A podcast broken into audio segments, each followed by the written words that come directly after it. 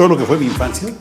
Este, que, mi- que mis tíos iban a la farmacia por vaselina, pero nomás era para el copete. Yo nací en un rancho que se llama La Camacha, que es del municipio de Tlalixcoyan, Veracruz. Donde yo nací es, este, es maravilloso, hermano. Es, este, hay una laguna, hay un río, pero laguna, laguna, y río, río, no pendejadas. ¿no? Tenemos un héroe nacional que se llama Lorenzo Barcelata. Yes. ¿Dónde le cabe tanta inteligencia a este pinche escuincle? Que tuvieron un error garrafal. Cuando yo era chavo, no sé si ya lo que me pusieron. Tenía su guitarra y le pusieron unas cuerdas de esas de como de nylon, ¿no? De plástico, unas cuerdotas como, como de. Pues todos los fines de semana los chamacos se la chingaban. Pero al mismo tiempo hay una ventaja cuando eres niño de esa edad.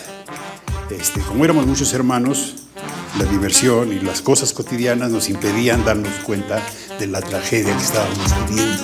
Claro. Porque llegamos a ir a la escuela sin zapatos. Este, entonces, una madre sola, con cinco niños en esos años, nuestros padres querían ser, este, eran aspiracionales, eran gente que querían hacerte cuero duro, que le chingaras, que fueras buen hombre, que aprendieras. cabrón. Sí, claro. Ahora no, quieres que sea un pinche estúpido. Y no te muevas, no salgas a la calle, juega con tu chingadera, chinga tu madre. Ese niño no está preparado para nada. Mi primer trabajo fue de ayudante de cuchara.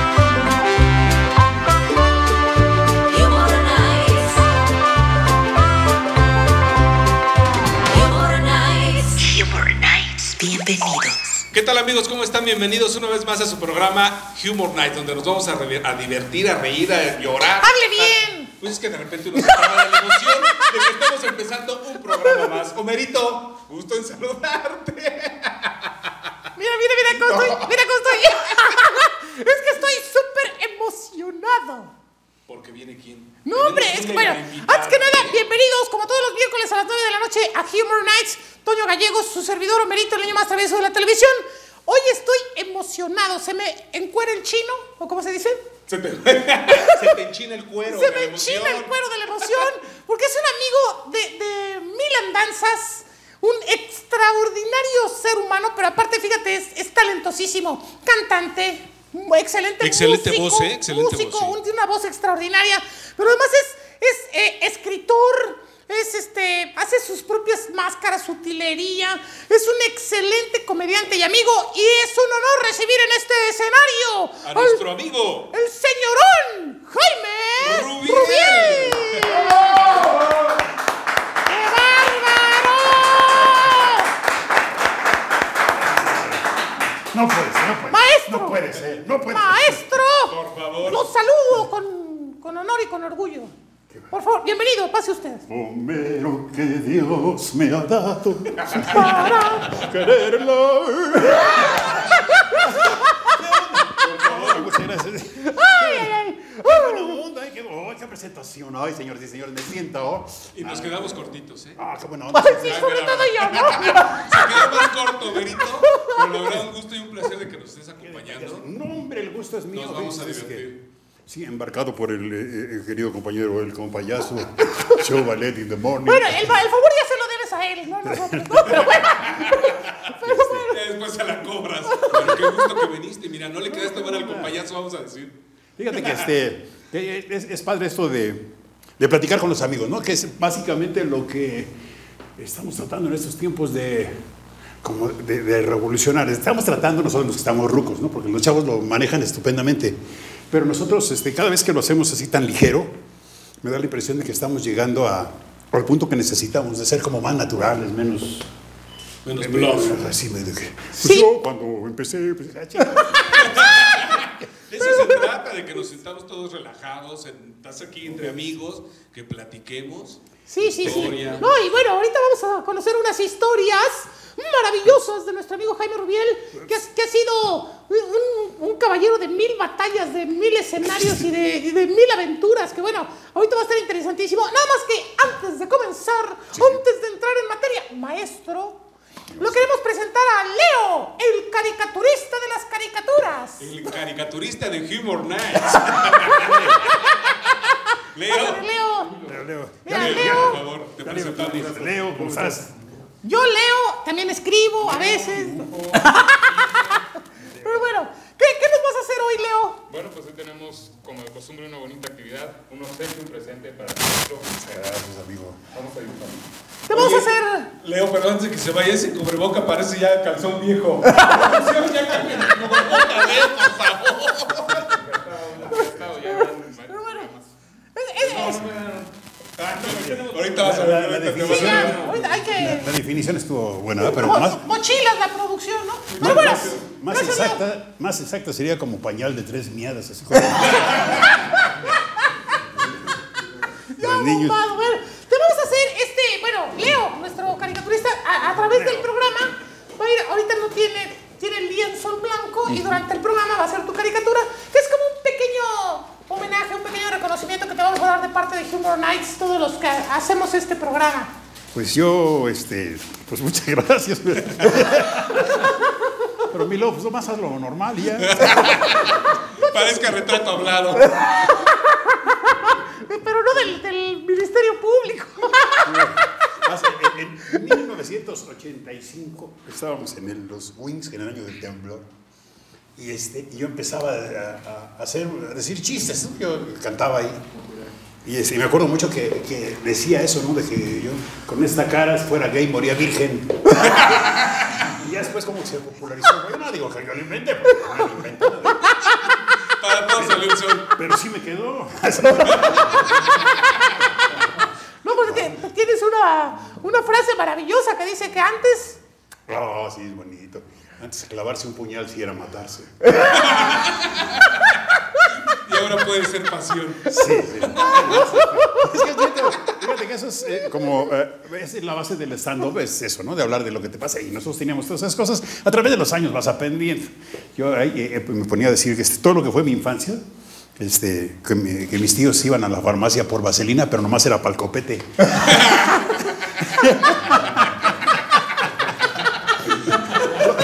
Ya, ya, ya si después de la farmacia se metían al vapor, pues ya, son. Ya no hizo que le diga, ¿no? Es un uso medicinal. No, pero también hay otra historia que cuentas maravillosa que decías que antes era como mal visto, ¿no? Sí. Este, pues era mal visto tantas cosas. Una de ellas era que, este, que ni siquiera podías decir la palabra condón en una casa. O sea, tú decías condón y tu papá te reventaba. ¡Ay, Dios, hijo de su pi-". Y luego, luego con la mamá, ya ves, las herencias de tu chingada madre. Echarle la culpa a la familia. Sí, no, no usábamos eso, fíjate.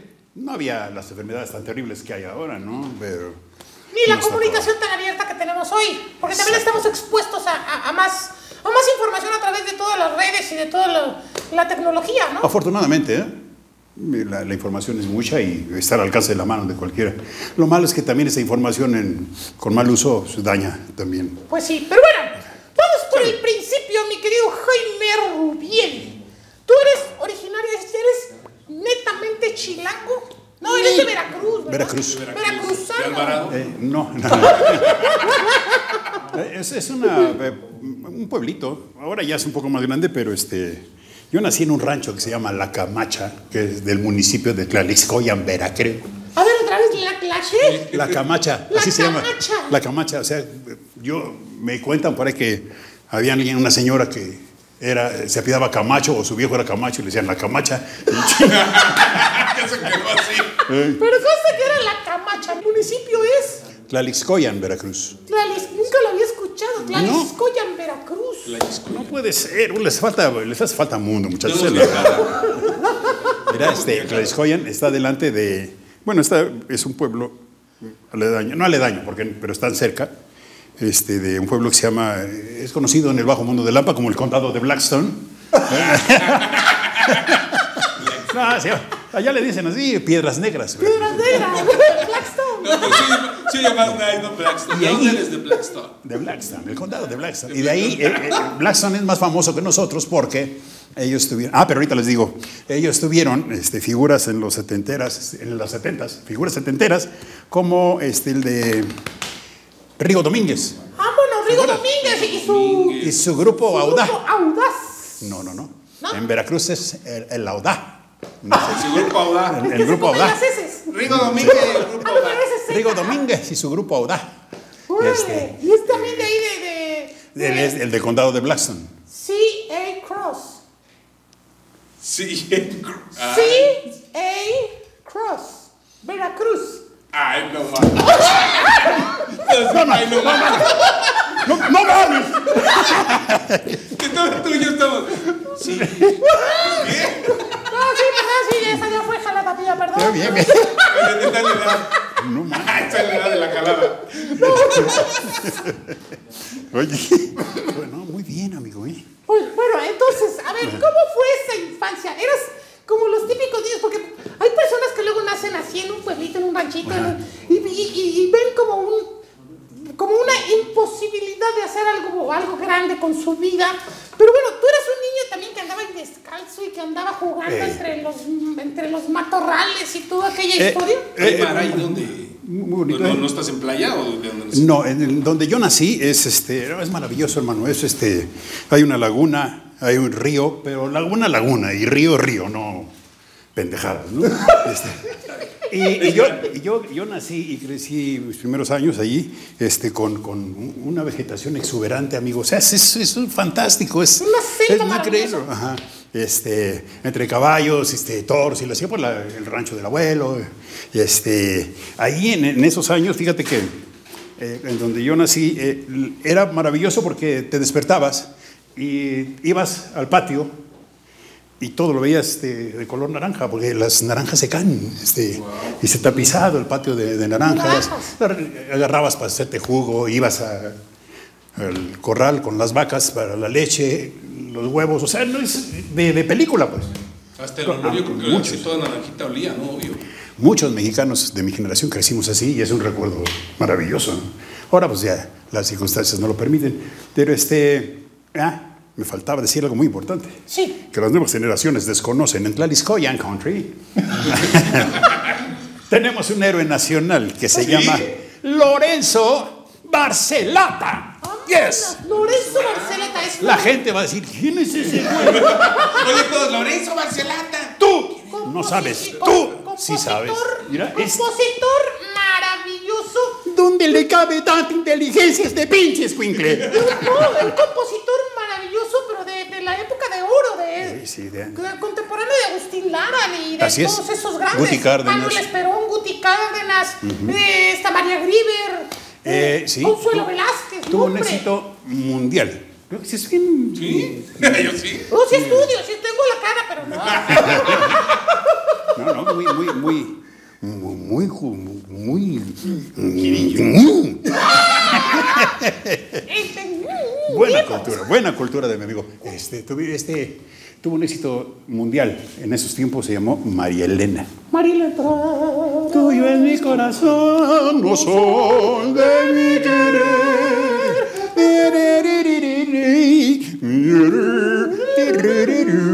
Es que fíjate, de esa época, por ejemplo, de, de Consuelo Velázquez, Bésame mucho, es la, yo creo que la canción que más traducciones y que más versiones hay en el mundo mexicana.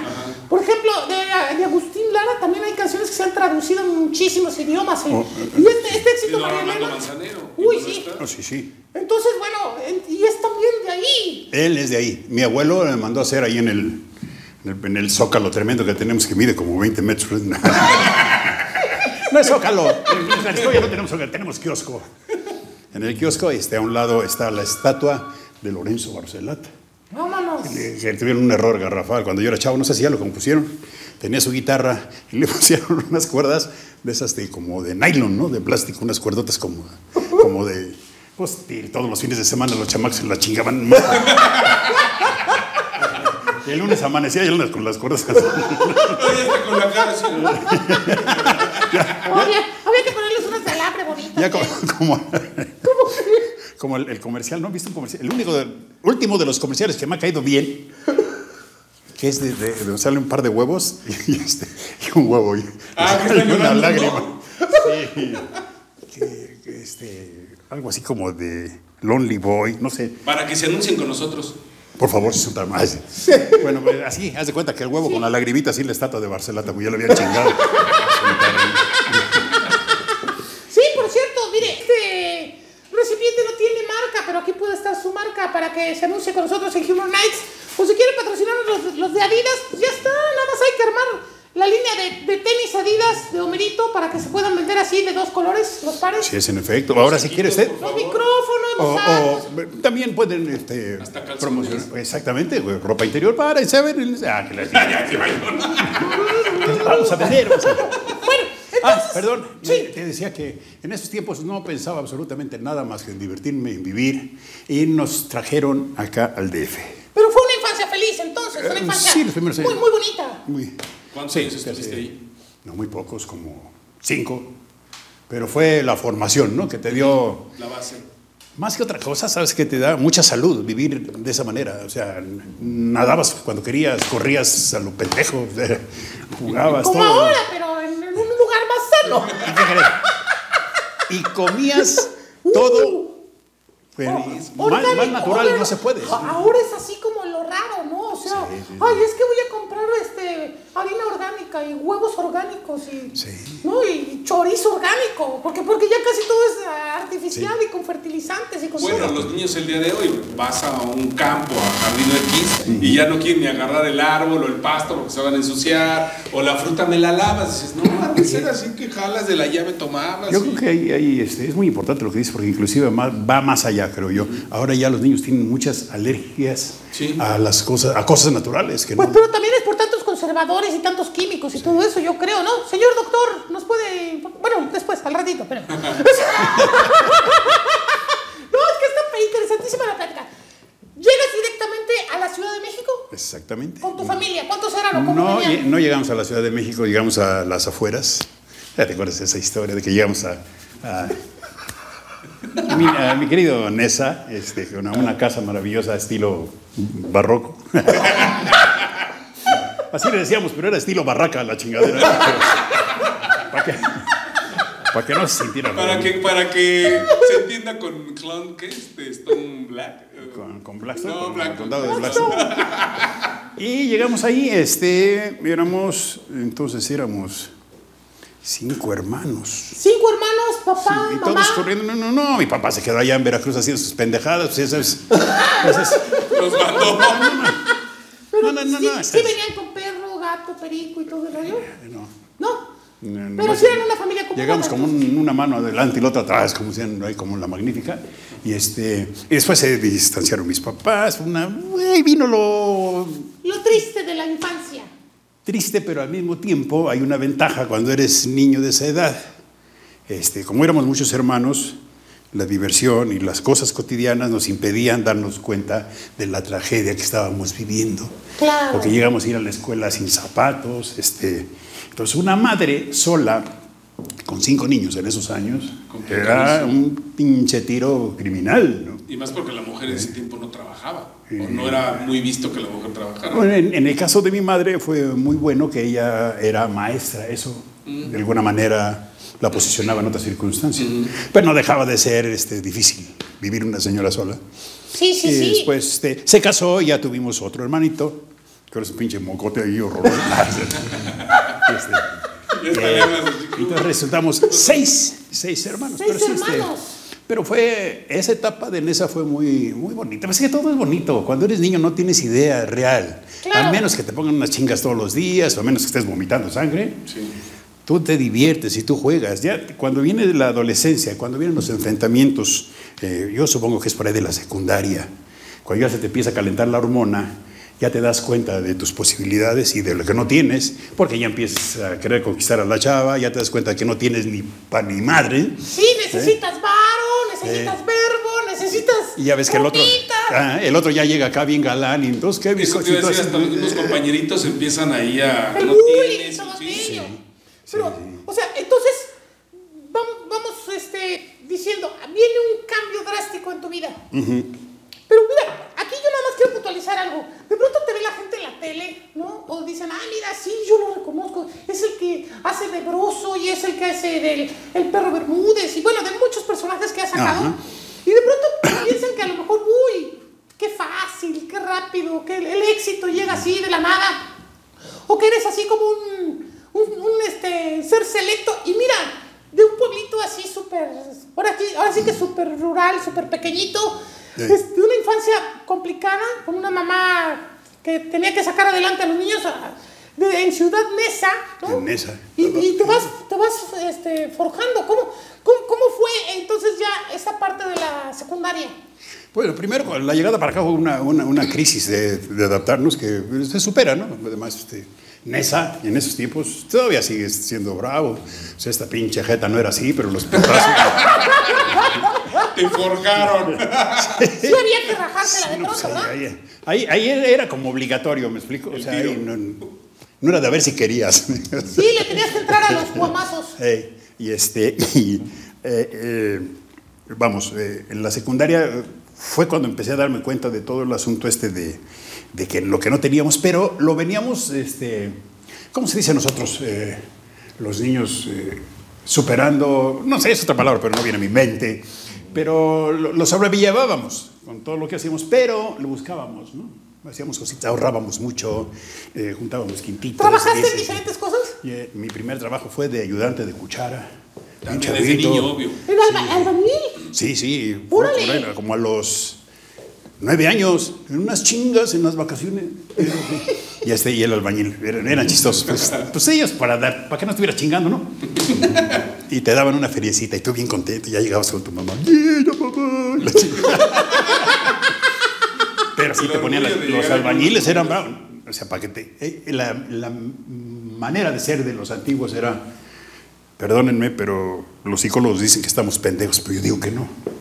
Nuestros padres querían ser, este, eran aspiracionales, eran gente que querían hacerte cuero duro, que le chingaras, que fueras buen hombre, que aprendieras, cabrón. Sí, claro. Ahora no, quieres que sea un pinche estúpido y no te muevas, no salgas a la calle, juega con tu chingadera, chinga tu madre. Ese niño no está preparado para nada. Claro. Pero es que sí, tenías que a para, para ganarte la vida, para, para aprender cosas. Y entonces ellos, por ejemplo, ahí este, pues, te ponían más o menos chambitas que pudieras hacer, ¿no? Pero si se sienten calambres cuando vas así por las vigas subiendo.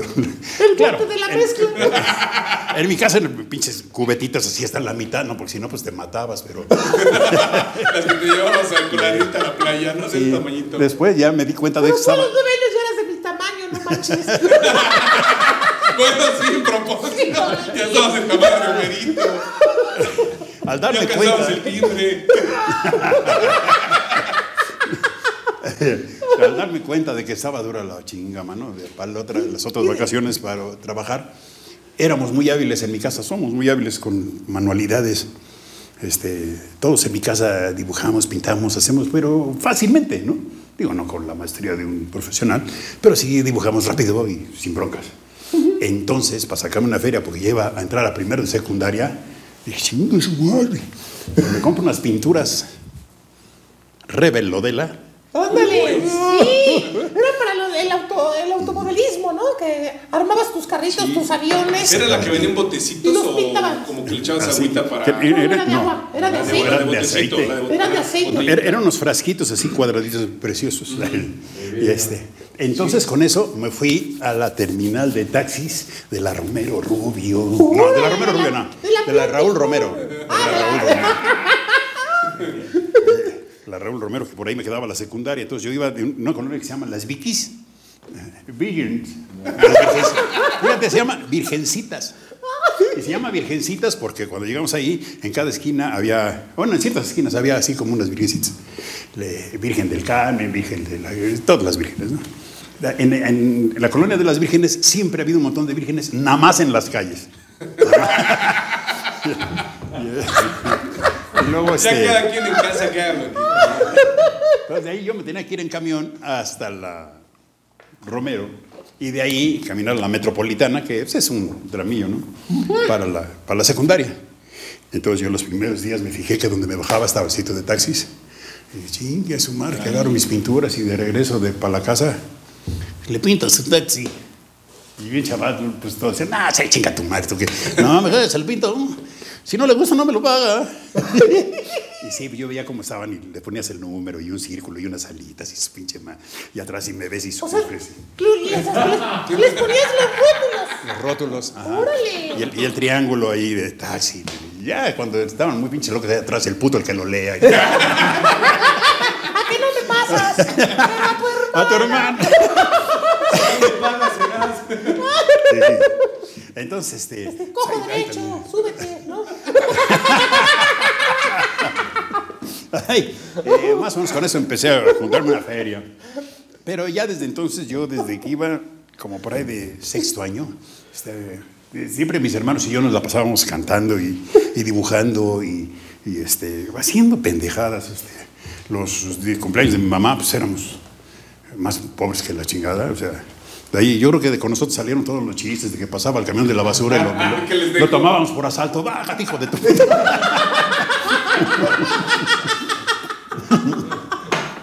Nomás porque no teníamos pistolas, si no le hubiéramos ya sabes, banda, ya valiste. Ah.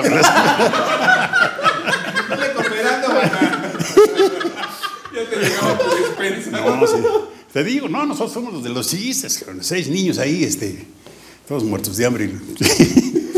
Nos dejaban los reyes el, el paquetito de, este, de, de dos pilas, no incluye juguete. Los botones, ¿no?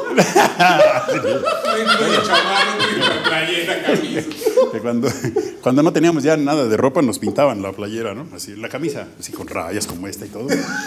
Y la chinga era con, porque nos pintaban hasta los botones, pero los cosían, no más.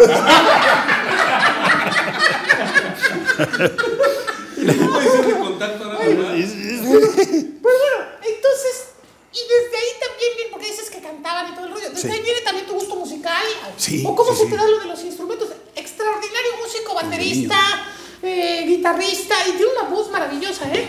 Oh, muchas gracias, amigo. Pero sí, desde niños este, cantábamos, todos cantábamos. Este, de hecho, de los cuatro hermanos varones, tres estuvimos en la música.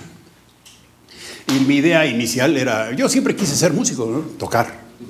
Es un mundo maravilloso, es, este, es otro rollo, es una, es una sensación increíble. En la comunidad, cuando estás con un grupo de músicos, cuando todo corre como relojito, no sabes qué sensación tan... Es otro rollo. o Pero sea, también lo, también lo lograste, también estuviste en uno de Sí. los mejores grupos de esa época. Tu- tu- Tuve el gusto de participar con varios, este, uy amigo, toqué con, bueno, de niño pues yo veía todos los rock and rolleros y demás y este, Te veías ahí. una vez me, me invitaron a participar, a acompañar a, a Roberto Jordán, ¿te acuerdas? si tú me quieres, chingas a tu madre.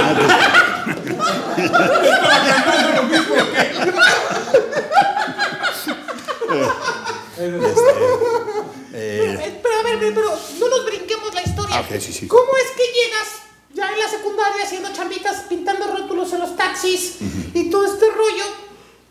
¿Cómo es que, que empiezas a dar ese, ese cambio para, para convertirte ya en un músico y empezar a, a- a trabajar con estos grupos y con estos Ah, ok. artistas? ¿Dónde Este, empezaste a tocar puertas? Eh, las primeras oportunidades. Yo que tenía, un, yo tenía un tío que en la secundaria, mi tío Miguel tenía, no tengo, que ahora es mi compadre, mi tío Miguel, que lo quiero mucho, es como un padre para mí, ese cabezón. Eh, él tenía una guitarra y un día se la pedí prestado, me la llevé a Nesa porque él vivía en Churubusco.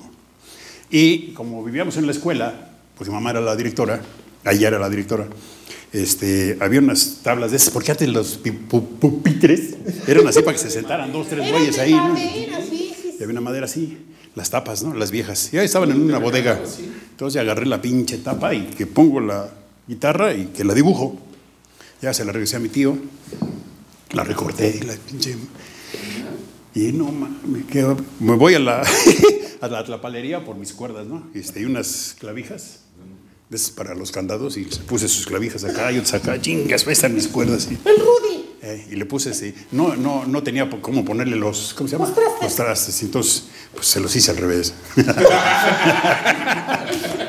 Pero lo maravilloso es de, de Los que tonos que agarraban. en mi pendejez, fíjate cómo estoy pinche loco, es decir, este, yo, porque yo veía los, los programas, ya, ya, ya, ya teníamos tele. ¡Wow! En sexto año ya teníamos tele, güey, ya, ya éramos del alta. Yo Era tu mamá directora. Ya era director. Y luego ya éramos otro pedo. este, y yo veía los grupos, ¿no? Y este, todos los. Ya, ya, eh, eh. ¿qué- más o menos, ¿qué año nos estás hablando? No, por ahí, este. Finales de los 60 Cuando estaban de, de- de moda los Beatles y Rolling, Sí. Y en Sí. México todos los grandes este, rock and rolleros, los Teen Tops, los- los, sí, locos del pero- ritmo, los rebeldes del rock. Entonces yo los veía en la tele y, este, y veía las guitarras, las, los instrumentos, cómo estaban. Entonces yo no tenía idea de qué pedo, pero yo quería. ¿no? Pues me hice la guitarra y yo que los lunes pues siempre ponían el sonido, ¿no? Y sus tocadiscos y hablaban, nuestro pues, Conchita. Ella sabe la clásica de todo, todos los bichos. No, ahora es en el Conalep. Los lunes ahora en el, en. Este. Todo el mundo a sus lugares. En la pista número 5 sale la Conchis. Hermano, el chiste es que yo vi que y tenían el micrófono. Y un día que el eh, pinche curioso, eh, destruía todo yo.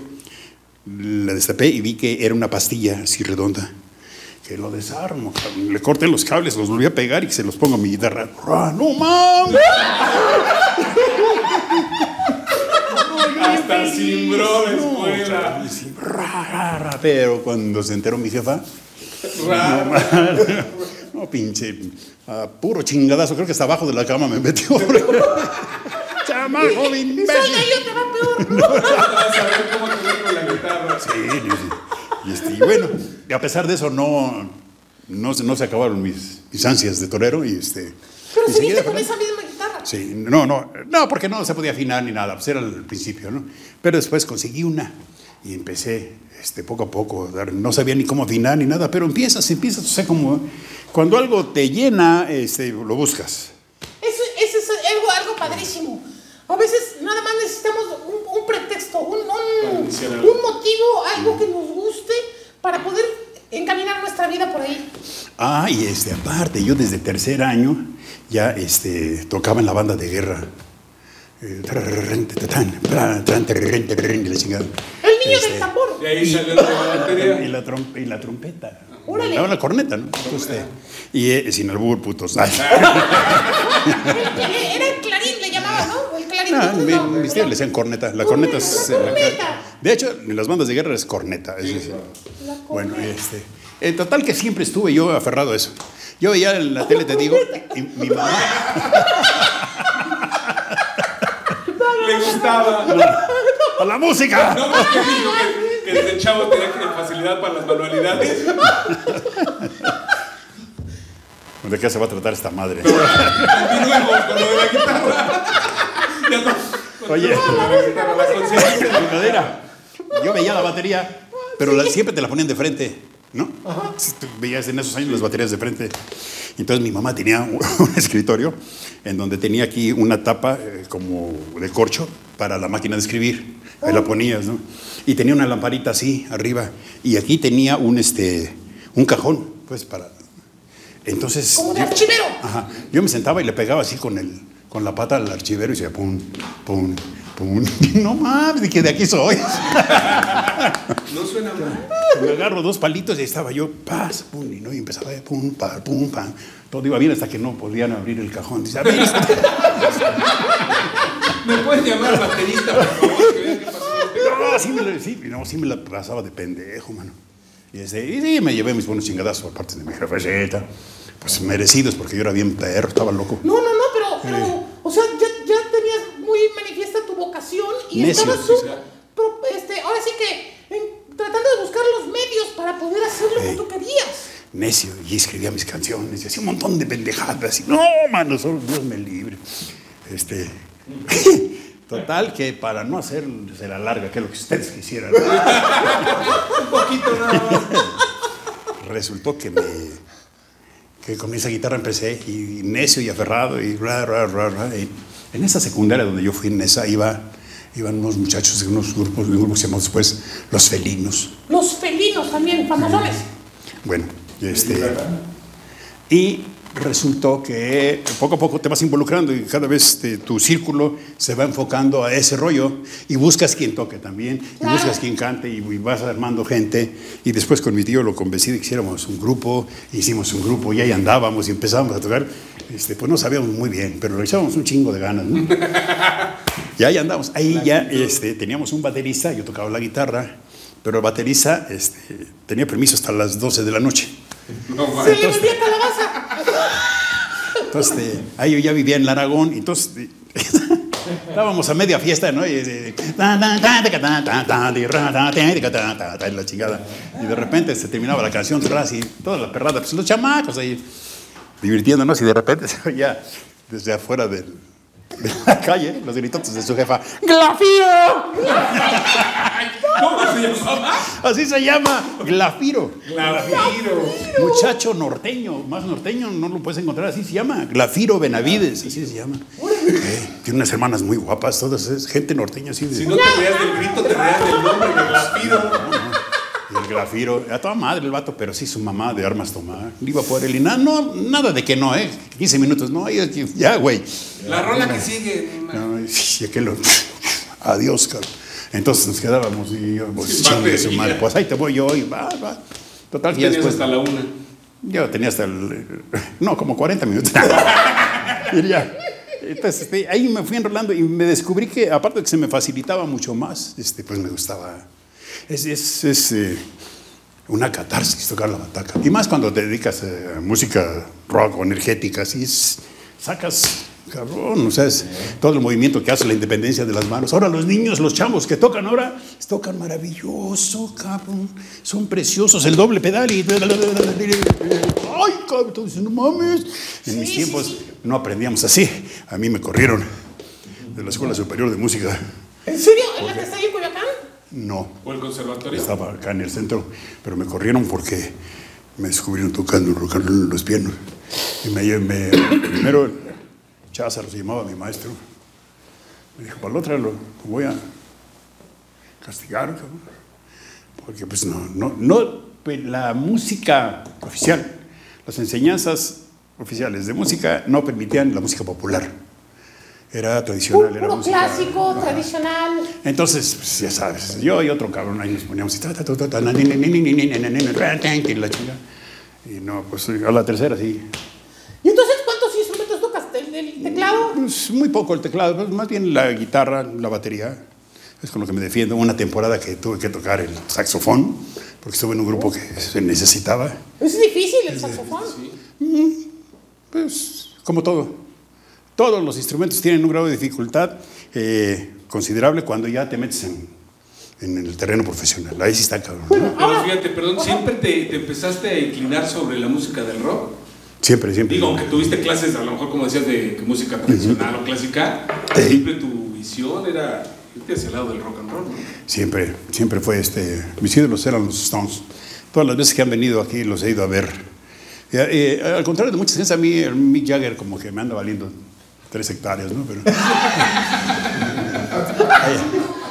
a mí, a mí el, el chingón, porque el que representa mi imagen de mi generación, el, el viejo que yo quiero ser, eh, Keith Richards. Pues, pues, sí, claro. Ese güey, este, ese güey sí siguió con esa idea que teníamos. Él creció como quisimos haber crecido todos los que nos dedicábamos a la música y el rock and roll, que los adorábamos, pues. ¿no? Y bueno, entonces cuéntanos cómo es que pues fue, fue a pura práctica y ensayo que aprendiste. Porque pues obviamente, eh, digo, sí fuiste a la escuela Sí. de música y aprendiste algo de solfeo y leer por notas. Sí, después en el cosas. sindicato de músicos también nos daban clases ahí en el instituto. Pero entonces ya tú ibas clavadísimo en la, música y con qué grupos tú tocaste con los Belmont, por ejemplo, también. Ah, sí, duré con un rato con los Belmonts. ¿Y con qué, con qué otros este, de esos grupos que, bueno, pues que ya hay? Los veíamos en la televisión, los escuchábamos algunos en el radio. Eh, o sea, había éxito del momento, Los ¿no? acetatos Eh, de sí. tiempo, ¿no? Ya ataqué con, con algunos de esos grupos famosos, uno, este, los Leos, que también tuvieron su época. Este, son palabras sin sentir, sin nada que decir de ayer.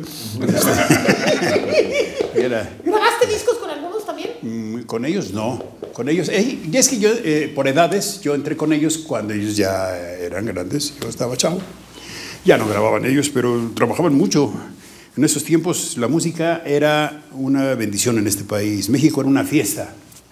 Este, nuestros gobiernos se han dedicado a hacer mierda todo lo que es el- la industria del entretenimiento. Porque Y, la- y el arte y la cultura, ¿no? ah, ah, sí, lo satanizan y de alguna manera. presupuestos para pues, No, hijos de Como eso. si no fuera necesario. Pero bueno, y entonces, entonces yo, yo, yo me sé una historia que quiero compartir, porque Jaime Rubiel es uno de los mejores, mejores humoristas que yo conozco. Gracias. Y, y- y- y mira que bueno, pues me ha tocado trabajar prácticamente con todos.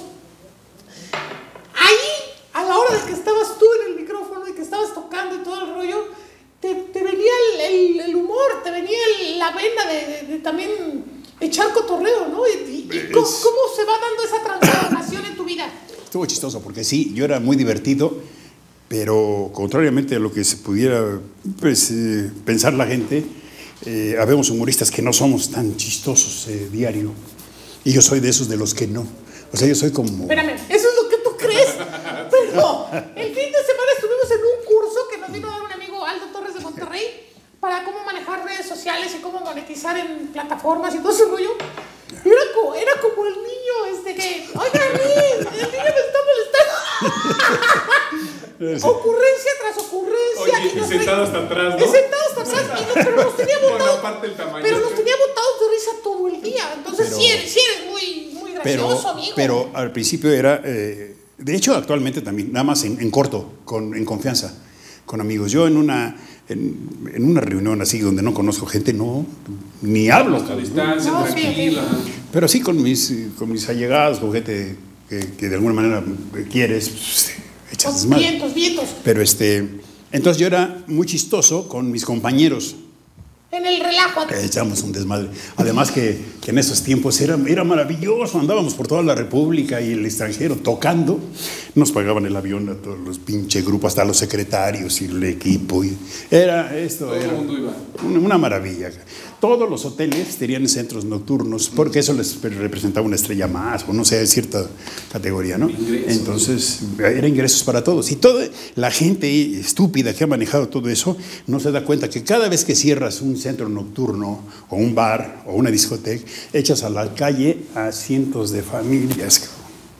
Sí. O cientos de personas, porque eh, garroteros, meseros, este, administradores, Cocineros, los dueños cocineros, Hasta los viene, viene, ¿no? Muchos de los, los garroteros, sí, claro, también, todo, seguridad, de- músicos, de elenco. Es un mundo de gente que tiene, que dependía de eso, ¿no? Sí, claro. Eh, gracias a estos hijos de su puta madre. México era una fiesta, amigo, era una fiesta. Toda la República, desde Cancún hasta Tijuana. ¿En qué momento se, se da ese cambio o esa transformación de echar el cotorreo acá entre los mismos amigos antes de subirse al escenario mientras están tocando para hacerlo ya con el público? Ah, porque eh, acompañaba, teníamos, eh, se empezó a hacer un círculo de gente que acompañábamos artistas, ¿no? Que este, eh, Jimmy Santi, que este, Roberto Jordán, que yo fui y ensayé y no me gustó cómo estaba el asunto. Por, no por ellos, sino por la gente que manejaba los dineros. Dije, no, chinga tu madre, no, tampoco voy a regalar mi trabajo. Entonces, este, eh, acompañé un montón de artistas, que es- acompañé a Luis de Alba, ¡Vámonos! fíjate. Y ibas tú todavía como músico. Como baterista. Como baterista. Este, acompañé a un montón de gente, ya pues, sería larga la historia, ¿no?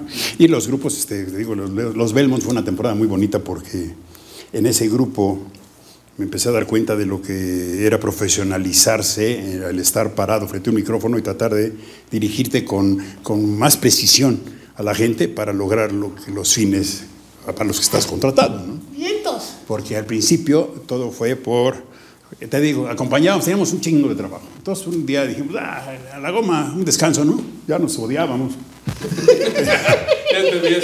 Toqué con, toqué con unos compañeros maravillosos, este, una agrupación muy humilde, que, es- que es una gran aventura también para mí, se llama, se llama Miramar, que Dios los ayude. Estos muchachos tuvieron un exitazo de un pueblito de Oaxaca, allá a finales de los 70 este, pero un éxito continental que se llamó Una lágrima y un recuerdo. Este, llorando me alejé con un recuerdo en mi mente. Esa canción. Este, pero todo el mundo le sacó provecho a estos pobres muchachos, menos ellos.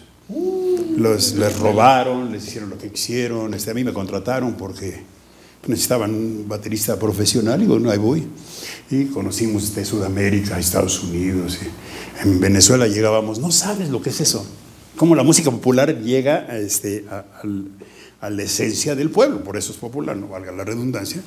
Nosotros llegábamos a Caracas y luego de ahí volábamos a, a otro de los, ¿cómo se llama? El. Zulia, el- todo el Carabobo y Mérida y todo. Y había veces que llegábamos y cuando era de día y el, el tiempo lo, lo- más o menos lo permitía, y se organizaban los este, radiodifusores, te mandaban una horda de chamacas a recibirte al aeropuerto. No mames, te sentías los Beatles, cabrón. ¿eh? Y se bajabas del avión y la gritadera y la chingada, y del avión hasta, a donde nos esperaban los autos, llegaba el momento en que tenías que correr porque iban. Tú decías, no mames, Pero ¿qué es ¿cómo esto? corrías? A ver a cuál agarro, ¿no? Se corrías al carro, no dices, escoger una para llevarme. Pero muy, muy bonito, muy, muy, digo, yo lo veía así con, con- desde otra perspectiva porque no estaba en la misma onda que ellos. Ellos, este, en realidad, lo hacían con todo su, su cariño, lo hacían muy honestamente. Por eso triunfan los artistas populares y por eso cualquier ojete que se quiere vender eh, mentiras fingiéndose popular no entra. Claro, tienes que ser auténtico. La- sí, y ahí tienes gente que donde no puedes tumbarlos, como el Buki, como... Los este, Yonix. eh, todos Lo ellos. que, lo que fue este. Rigo. Rigo Tobar, Bronco. Rigo Tobar. Sí, sí, todos ellos son Sí, sí, sí. honestos y su mensaje es honesto y la gente lo recibe maravillosamente. Y hay otros güeyes que han querido fingir que son y. Y pues no. No, que No. Pero ese es, es fascinante el mundo de la música. Bueno, total, que tomamos un descanso y entonces bueno, yo dije, pues yo soy baterista, pues ahora voy a cantar. ¿no? Sigue su madre. y que me pongo de cantante y el otro güey ni tocaba el piano al piano y el otro así. Y empezamos ahí.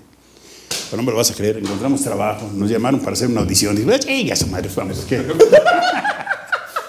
que llegamos y, ay, no, qué bien, órale, se quedan. Eh, ¿Cómo?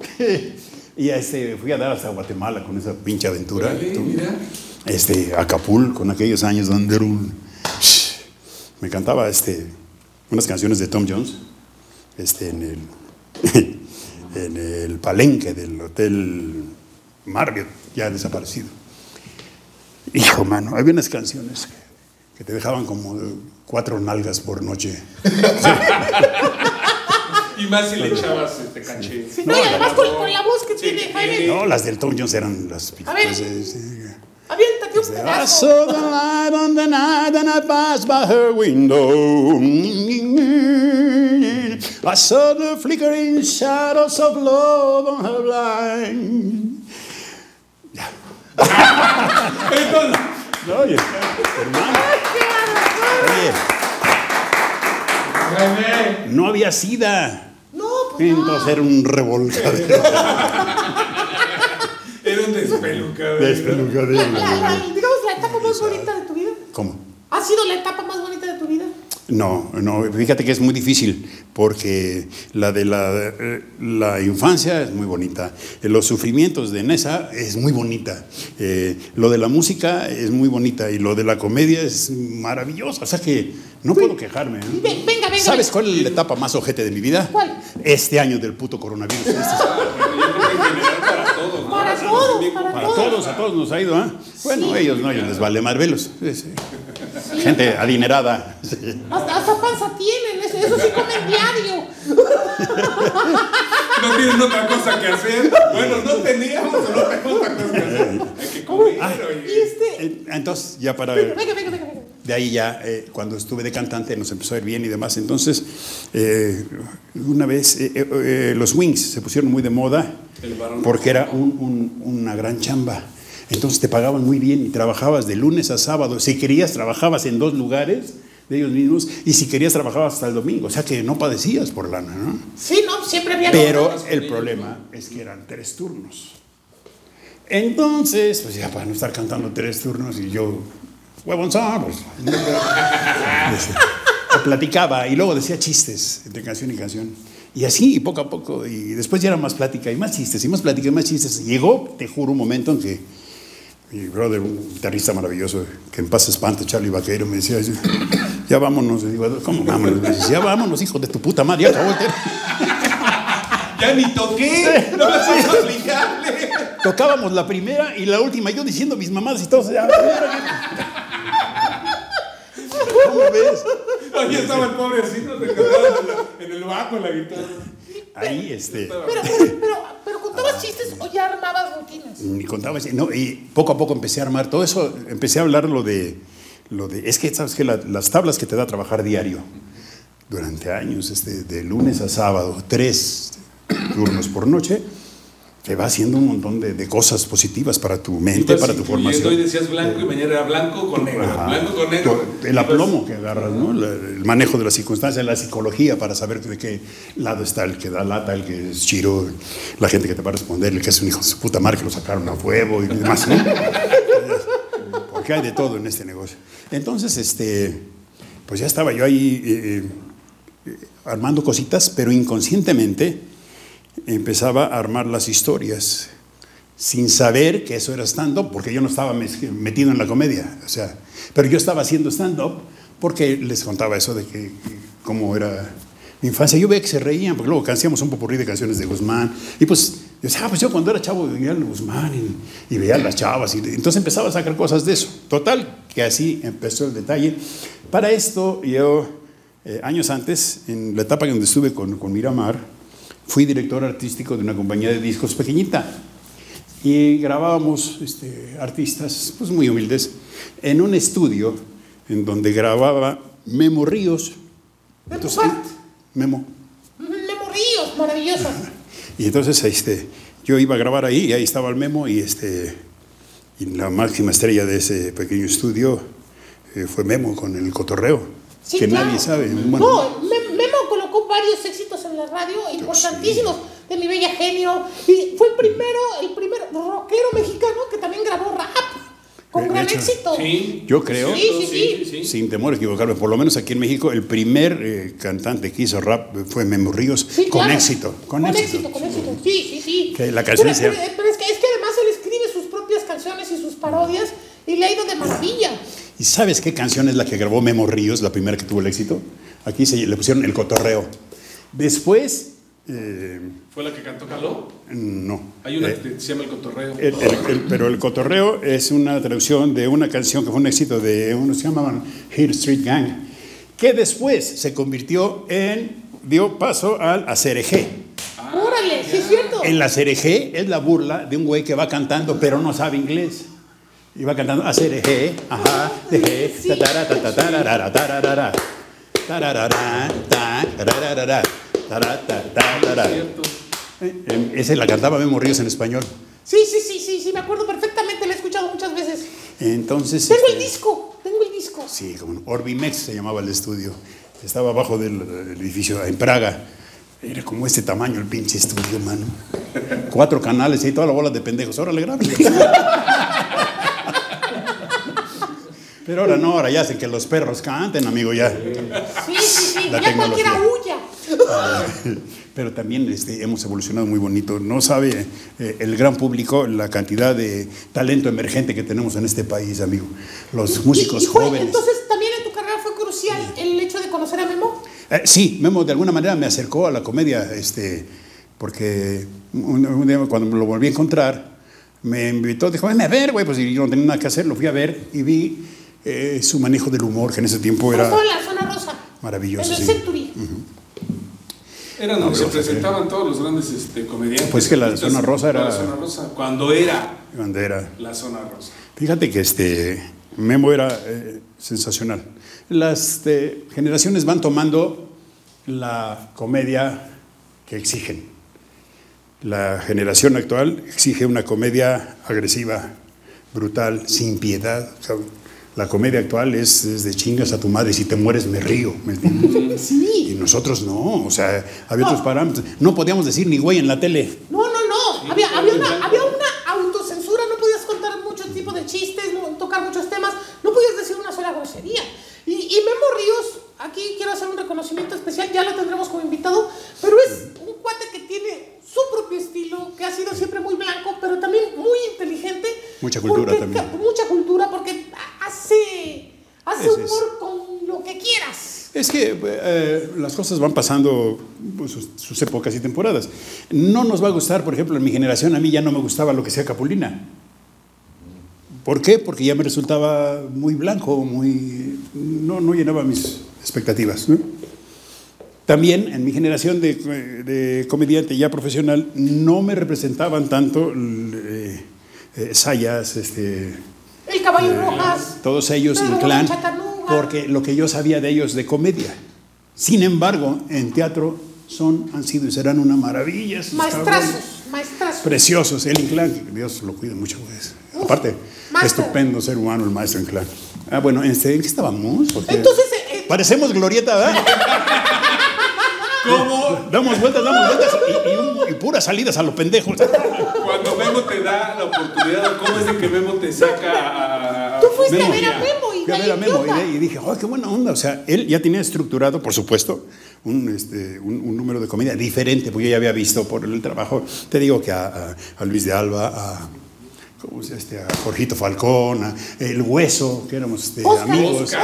Pues yo vivía en Aragón y El Hueso vivía en la Mocte. Músico, este, cantante, los chicanos también vivían en la Moctezuma. Y un montón de cuates. En la música nos conocemos toda la bola de perros. Y este... Y bueno, eh, entonces al ver el Memo lo que hacía di- eh, diferente, dije, "Ah, es que es interesante, porque es otro estilo. Entonces yo lo que tengo que buscar es un estilo. Entonces poco a poco eh, me fui metiendo en otras cosas y yo empecé a buscar cómo hacer cosas que nadie más hiciera. Como yo no podía imitar y me caga andar joteando porque no, no... Digo, hay gente que lo hace y le va bien, ¿no? Y imitan a Juan Gabriel. alguna vez lo hice por necesidad. Pero después me dije, no, chinga tu madre, eso no es para ti. Acto seguido, eh, el, el detallazo es que, que me di cuenta de que esas habilidades que te digo, artesanales que teníamos desde niños, me quise hacer una máscara. Y este, entonces hice una máscara de, primero hice una de Paco Stanley, Uy, don Paco. pero la hice y para mi sorpresa, al hacer la escultura de Paco, sí era Paco, güey. O sea, ¿se me explicó? O sea, dije, no, no mames, soy escultor. Entonces hice la máscara de Paco. Bueno, su, su, su escultura. Pero primero hiciste un molde y luego hiciste la máscara de látex. Primero Porque hice- has hecho muchas. de Ajá, pero la, de Broso, la- de la muchos. primera este, fue del- de Stanley y este, de- mi bronca era que después para poder hacer la máscara tuve que modificar sus facciones para que coincidieran con las mías, de- de los ojos, la nariz y la boca, todos por supuesto somos diferentes. Entonces tenía que ser Paco Stanley, pero que sus facciones coincidieran con las mías para poder hablar y para poder ver, ¿no? Sí, sí, sí. Pues la hice, no, más, fue un y me aventaba sus poemas. Dije, amigo, llaman a la puerta. y la chingada. Y después me hice la del perro Bermúdez. Entonces yo lo que hacía era imitar gente que nadie más imitaba por el tono de voz. Entonces yo imitaba a, Paco Stanley, al perro Bermúdez, aficionados. me hice la máscara del perro Bermúdez. No sabes qué maravilla. Un día estaba trabajando en un lugar que se llama Le Romance, ahí en, en Insurgentes. Y, este, y, y llegó la esposa del perro. Y, ahora- y todo el mundo, ya cuando me ofrecen, la La señora perra, pero no, con todo respeto, pero la hermosa del perro. No, hermosísima, hermosísima señora, una gran dama. Y, este, y, y me dijeron cuando ya había terminado, yo dije, no mames, me hubieras dicho para no hacer mis mamadas, ¿no? Pues a la semana siguiente llegó la señora con el perro. Yo todavía no iba a la televisión ni nada. Y el perro, ajá, y, y me vio la máscara. Y yo ya estaba yo, aficionados en que viven la intensidad del fútbol. Y sí, ya casi terminando, ya que se para el pinche perro. ¡Ah! ¡No mames! Qué hermoso. Un espejo. No, ¿y sabes qué dijo el perro? Wow. Y desde entonces, y nos hicimos. Pensé que iban a decir otra cosa. Pero sí, este, nos llevamos muy bien con el perrito y este. De hecho, alguna vez me lo encontré después y me dice, ¿por qué ya no la haces? Y digo, pues ya todo el mundo imita nomás a lo pendejo y me cae gordo eso. Este, pero yo hacía las máscaras, el perro se sorprendió, Paco Stanley también vio su máscara y los dos coincidieron, o sea, decían, no mames, güey, ¿cómo lo hiciste? Este, y así también hacía la imitación de Broso antes de que estuviera en Televisa. Yo empecé a hacer la imitación de Broso por la voz y la hacía cuando Broso tenía una peluca naranja. Sí, porque se luego ya la cambió de verde. ¿eh? Primero era... ¿Y cu- cu- cuál fue tu, tu entrada? La puerta que se te abre para, para, para la televisión, ya como comediante, que ahí es donde te consagras. Mm, yo creo que las, este, la, no sé, mano, yo creo que, no sé si consagrarme, pero lo que sí me ayudó mucho fue eh, ese detallito, ¿no? De ser un poco diferente con las máscaras de... Bueno, yo, yo, yo quiero contar a nivel, a nivel personal mi admiración por Jaime porque eh, él, él ya, ya era un gran, gran, gran, gran comediante cuando estábamos haciendo El ritmo de la noche con Jorge Ortiz de Pinedo. Y él humildemente iba al, al premier, lleno el premier, y era el que calentaba gente, el que entretenía a la gente antes del programa y luego ya nos aventábamos el programa en vivo con las máximas figuras de este, artistas de la talla de Miguel Bosé, de, de Enrique Iglesias, muchos, ¿no? Y también, así como desfilaron los grandes de la música, los grandes de la comedia, y ahí fue donde también te empezaste a ser muy popular porque lo- le vimos el gran talento que tenía y empezó a hacer programas con nosotros en Al ritmo de la noche, estuviste con nosotros en, en Humor y los Comediantes, en Fábrica de Risas, y de ahí vino una avalancha, ¿no? Es que el nivel de programa del que estaba abriendo Y- sí, fue sí estaba. un gran este, Pero escaparate ¿sabes ti. Eh, Es, lo que te digo es que eso de cuando quieres algo te arrimas, ¿no? Lo buscas. Y yo me daba cuenta que ahí estaban los superstars de todos los, como dice Homerito, de todos los terrenos, de la música, los cantantes, los, eh, los ejecutantes, las estrellas internacionales, actores. Fue, fue maravillosa esa época, ¿no? En Premier, qué bárbaro. Vimos este, tanta chingonería. No, y es que fueron 500 programas en dos años. Entonces, ahí hubo espacio para todos los grandes de este país y además internacionales, ¿no? Todo lo que viviste y aprendiste en 500 programas. ¿sí? Y ahora eh, a mí mi preocupación es este, de todas esas estrellas que van desapareciendo, ¿qué nos queda para el futuro? ¿Quién, ¿Cuándo vamos a tener otra generación? Tantas generaciones, ¿no? Porque desde María Félix, este, Agustín Lara, vas viendo cómo viene una degradación y, y actualmente volteas a ver en la televisión y dices, güey, esas son tus pinches estrellas. Sí, yo creo que por eso, por eso la gente está buscando el- el- las, las redes. Claro, bueno, ahora, ahora tenemos, se ha segmentado tanto el entretenimiento que la gente ve lo que quiere ver a la hora que quiere ver, en donde lo quiere ver. Exactamente. Está, Sí. está padrísimo. Pero bueno, este, y- y yo, yo quisiera nada más este, saber qué viene, qué viene para Jaime Rubiel. Eh, ahorita lo que voy a hacer, este, porque eh, hice un programa también en la- las plataformas de estas nuevas, de- bueno, nuevas para nosotros, ¿no? Hice un programa durante casi dos años en, en Facebook, eh, Facebook Live, que se llamaba El Top Show. Y también estuvo bonito, tuvimos desde de la música popular, ¿no? Los Ángeles Negros, los Terrícolas, y gente así. Tenías música invitada. Los hermanos Carrión. Preciosos esos. Son hermosos esos. Los quiero Y mucho. Los, hermanos Carrión y yo estábamos en un hotel en, en Plaza Lancaster en Tlalnepantla cuando eh, se desplomó eh, la economía con Cedillo y cortaron, este, ¿cómo se llama? Que no podías pagar con tarjeta de crédito y a la semana siguiente ya nomás nos sentábamos nosotros a vernos ahí, valimos madre. Después de tener lleno el lugar. Este, bueno, eh, Consecuencias. Entonces, ese fue un intento muy bueno, muy satisfactorio, que también está viendo Homerito Show Ballet in the Morning. tuvo, tuvo a bien visitarnos y hacernos ese honor, mi querido brother. Y, este, y ahora lo que vamos a hacer, mi querido Homero, es que como las redes son las que están eh, siendo el camino más viable para todos, ¿no? Yo creo que sí. Nos vamos a, a meter de cabeza en eso, mi querido Homero. Pues en lo que podamos apoyarte, ya sabes que aquí cuentas con Muchas nosotros. gracias. Y bueno, no, este, yo quisiera nada más este, pedirte un favorzote. La entrevista ha estado maravillosa, hemos conocido mucho de ti, de, de- de cómo eh, has logrado forjar a base de trabajo, de esfuerzo, de, obviamente de mucha preparación también. Hay que un- estudiar, Un, sí. un- un nombre y un reconocimiento. Y, y bueno, pues así como tú, a ti te embarcó este, el compayazo, ¿no? Te Este, toca me embarcar to- a me- uno. Te toca, ¿no? ¿A quién nos puedes embarcar para que venga la próxima semana? A Este- ver, toma el teléfono porque encargado el secre. Mira, yo creo que después de tanta leperada y luego estuvo el compayazo. y-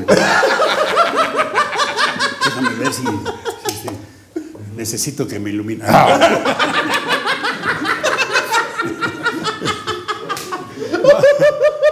Hay que invitar a alguien bueno. Y yo tengo, yo tengo el, el- el personaje exacto para esa circunstancia, muchachos. Venga, venga, venga. Fíjate, un, un, eh, un artista que tiene muchas décadas con un profesionalismo impactante, es de los pocos que tú ves y lo- desde el- la punta del cabello hasta los zapatos es impecable. Aparte su funcionamiento, su desempeño es maravilloso.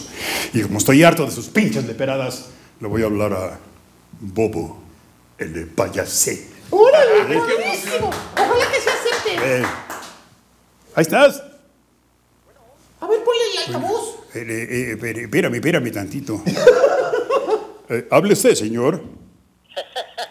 Hola, ¿qué tal? Muy buenas tardes, mi queridísimo Rubiel, ¿cómo estás, papá Luis?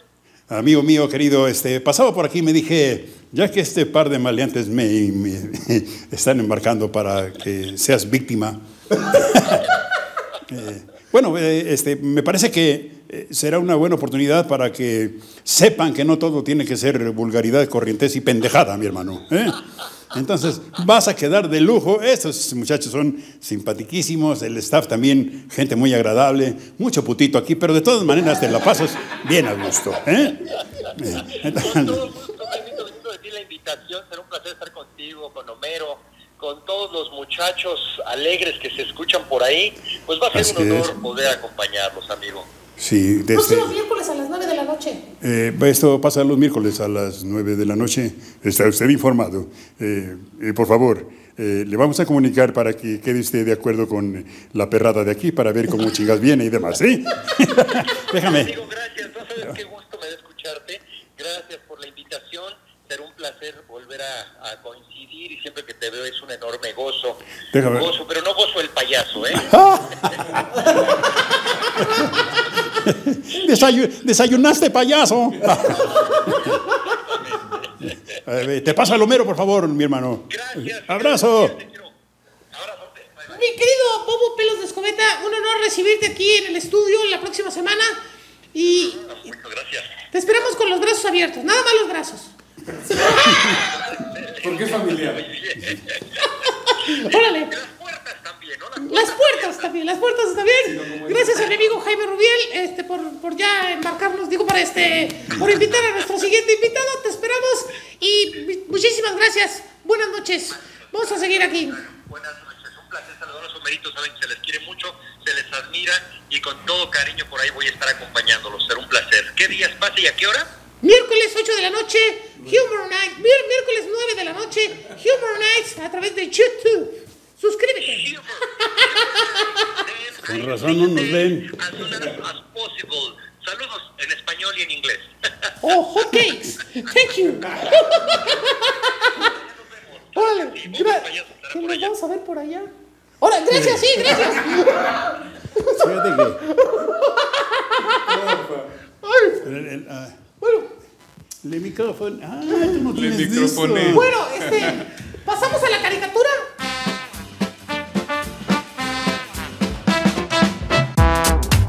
La veo con Leo. Con Leo, con Leo. Sí, A ver, Leo. perfectamente. Bueno, mi querido Jaime Rubiel, a través de este tiempo que has estado aquí compartiendo con nosotros, nuestro amigo Leo te ha estado eh, haciendo este pequeño homenaje a tu caricatura. Vamos a ver qué tal nos, nos tiene. ¡Vámonos!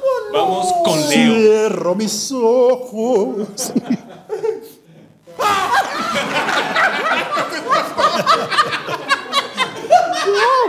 Ay, qué bonito. Amigo, qué bonito. Qué bonito, me cae de madre. De veras, Grassman, no te beso porque de por sí ya murmuran muy ojero. Gracias, no. No, no, padrísimo. Leo, por ¿eh? favor, aparte, platícanos dónde te pueden encontrar. Bueno, como ya lo han escuchado en algunas ocasiones, Centro de Coyoacán, fines de semana, a partir de las 3 de la tarde, en la Fuente de los Coyotes. Ahí te vamos a caer. Muchas Muy gracias, bien, Leo. muchas gracias. Mira, sí, sí, te hizo el favor, ¿eh? Sí, sí. Oigan, y para todos los amigos que nos están escuchando por Spotify, si quieren ver el dibujo, que se conecten hasta nuestro canal de YouTube, Humor Nice, para que vean la caricatura y todo el programa. Claro que sí, fíjate, aquí está Jaime Rubiel, cantante, comediante, guitarrista, todo padrísimo, te, te- te quedó padrísimo. Qué bárbaro, está muy, muy bonita, muy bonita. Yo de plano no sé qué decir. Muchas gracias, Gracias. Leo, gracias, Leo. Gracias, Leo, de verdad, ya en serio, Y muy bueno, amable. quere- queremos también este, compartirte, mi querido Jaime Rubiel, antes de despedir este programa que ha sido de súper, súper agasajo. Que bueno, vamos a tener también próximamente para la segunda, segunda o tercera temporada un, un reality donde queremos darle oportunidad. Fíjate bien, ahorita está muy de moda el stand-up. Sí. Pero hay muchos, tú lo sabes mejor que yo, hay muchos subgéneros de la comedia. Hay magos que hacen este, magia con comedia, hay ventrílocos, Sí. payasos, hay parodiadores, imitadores, fonomímicos, mimos, Claro. este, cuentachistes y obviamente también estando peros. ¿Y qué, qué- cómo los vamos a, a- a invitar, mi querido Toño? Amigos, van a estar apareciendo en nuestras redes, eh, nuestro correo para que se empiecen a inscribir. les vamos a ir dando toda la información. El detalle va a estar así. Vamos a tener a 48 participantes. De esos 48 participantes, cuatro se van a estar presentando cada programa con cinco minutos que van a tener para hacer su rutina. Va a estar saliendo un ganador de cada programa. Cuando lleguemos a las 12 eliminatorias, que vamos a tener 12 participantes, van a llegar a la semifinal. Igual, por grupo de cuatro, se van a estar presentando teniendo cinco minutos para su rutina. Van a salir los tres ganadores o los tres semifinalistas que en la final van a tener siete minutos para hacer su rutina. ¿Y cuáles pueden ser algunos de los premios? Bueno, ya les anunciaremos que los premios eh, oportunamente, pero vamos a ir publicando las bases, los requisitos para que se inscriban. Está abierto a todo aquel que se dedique a hacer reír, no importa cuál sea tu especialidad. Papá. Y mientras más original, mejor. Entonces vamos a contar con lo- los jurados, van a ser nuestros invitados aquí, como el señor Jaime Rubiel. No, no sé si puedo decir la primicia, pero es que el premio principal es un- una gira por Asia, Europa, Oceanía y Avenida del Peñón, ahí en la... Para que lo vayan considerando. Menos mal que no dijiste Sullivan. y entonces, bueno, va- vamos a ir este, haciendo estas eliminatorias, vamos a llegar a la gran final, les vamos a dar obviamente premios, pero lo más importante, lo más importante es que eh, los miembros del jurado, la- eh, obviamente comediantes ya consagrados, van a darles, eh, los van a padrinar y les van a, les van a permitir abrir algunos de sus espectáculos para ponerlos en contacto con la gente cuando ya estemos este, ha- haciendo estos Claro. eventos, eventos grandes. Entonces, es una oportunidad que esperamos la vayan a, la, la puedan aprovechar, ¿verdad? Por supuesto, por supuesto, es, muy pocas veces se dan este tipo de circunstancias, porque parece que no, pero entre más se foguee usted y se ponga a prueba con otros compañeros, más le va a ir mejor, nada de que yo soy el... ¡Nah! Rómpase la madre. Ahí está, el mejor consejo que nos puede haber dado. Y bueno, a todos los patrocinadores que estén interesados en, en- en apoyarnos, en invertir, en hacer alguna aportación aquí al programa, estamos seguros que les va a ir muy bien.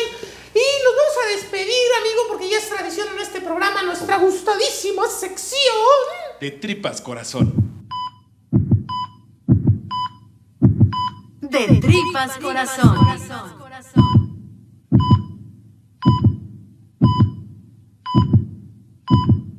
De tripas, corazón, de tripas, porque son tres preguntas que van a tu corazoncito. Y siempre cerramos con esas mismas preguntas a nuestro invitado. Y la primera pregunta. No te preocupes. Muy sencilla, pero aparte que te agradecemos todo lo que nos has platicado, ¿cuál crees que ha sido el momento más feliz en tu vida? El momento que te ha dejado marcado, que lo traes en tu mente, en tu corazón, que sea de los momentos más felices que has tenido en tu vida. Eh, los son varios, amigo. No, no puedo quitarle méritos, pero los momentos más felices han sido los nacimientos de mis hijos. Son de veras una felicidad increíble, es otra cosa. Es saber que ahí está. Ah, muchas gracias por compartirnos ese, ese momento de felicidad y todos para los que somos papás. Sí, gracias. Cada quien sabe lo que se siente. Ya, ¿Y después alguno, alguno sigue tus pasos? No, no, nadie, nadie le gustó este rollo. Tengo dos hijas este, en Estados Unidos, una en, en Querétaro, y, este, y el niño que ahí anda chacoteando, pero Les mandamos un saludo a la familia Rubiel. Y bueno, la segunda pregunta. La segunda pregunta. Aquí Vámonos vamos- del otro lado, el Ah, contraste. Sí, sí, sí, pero aquí, bueno, queremos tocar tus fibras más íntimas.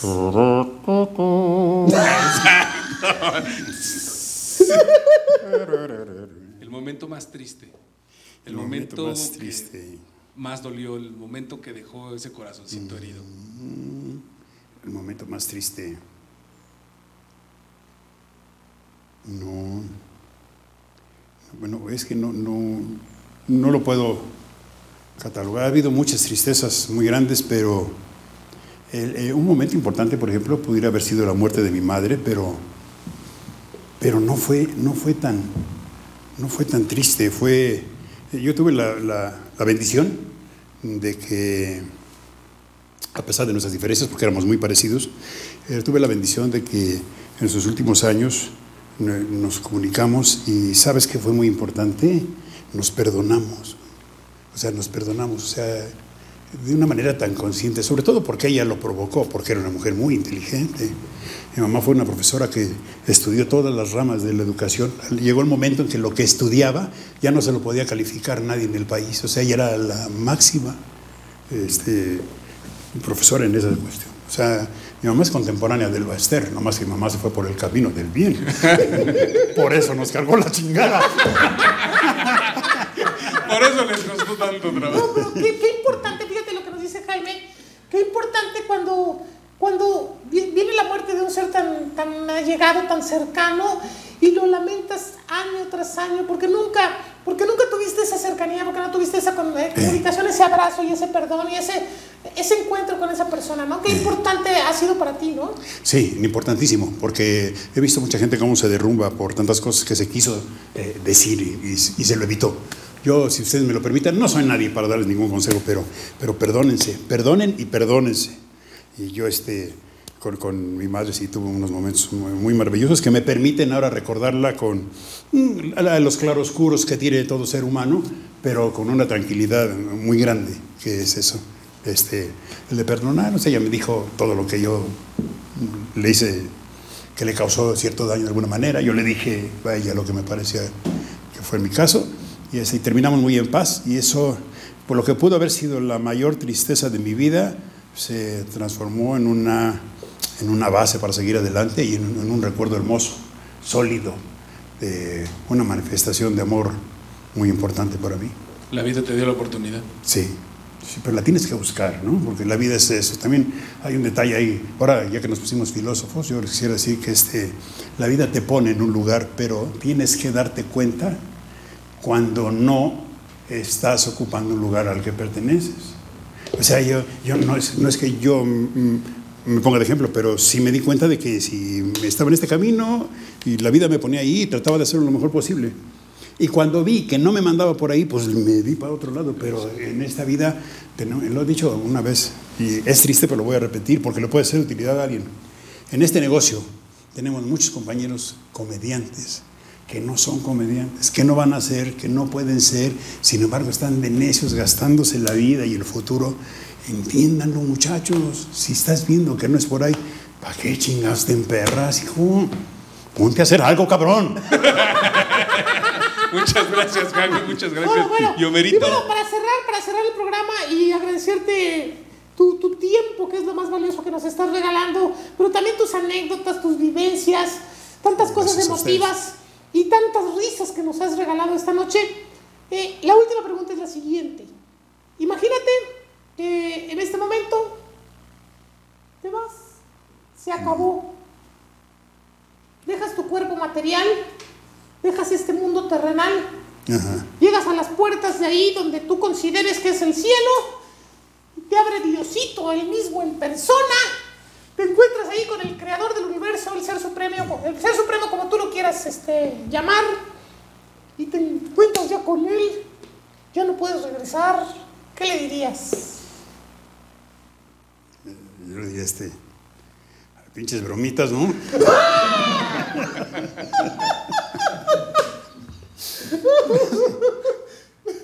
Así, Perfecto.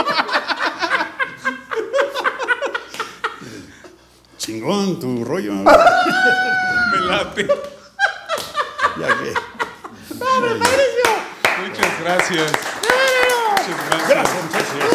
No, gracias, un placer de verdad, gracias por habernos acompañado.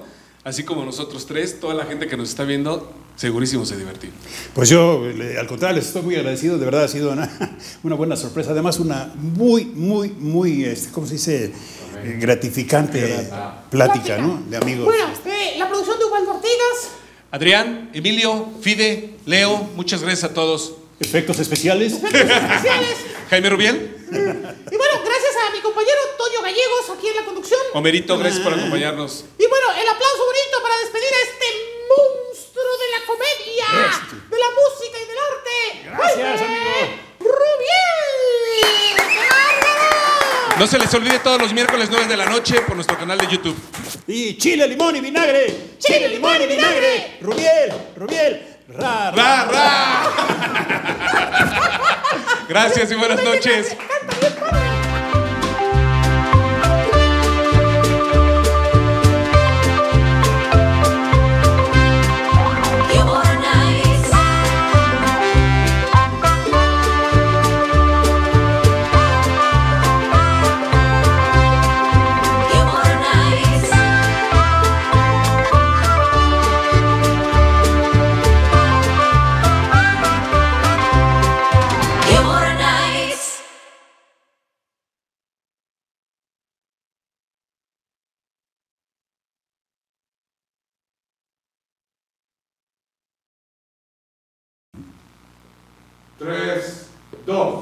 Señores y señores, damas y caballeros, ¡qué óvole, raza querida! Este es un saludo del tal por cual del Jaime Rubiel. No le apague usted lo que esté viendo, así es mi jeta.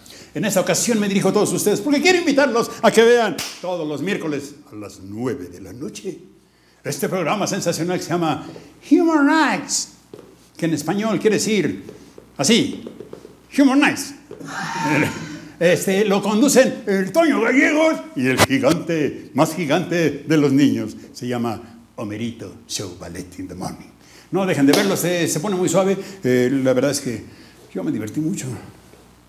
Ustedes, no sé, me vale mal. No, no sé.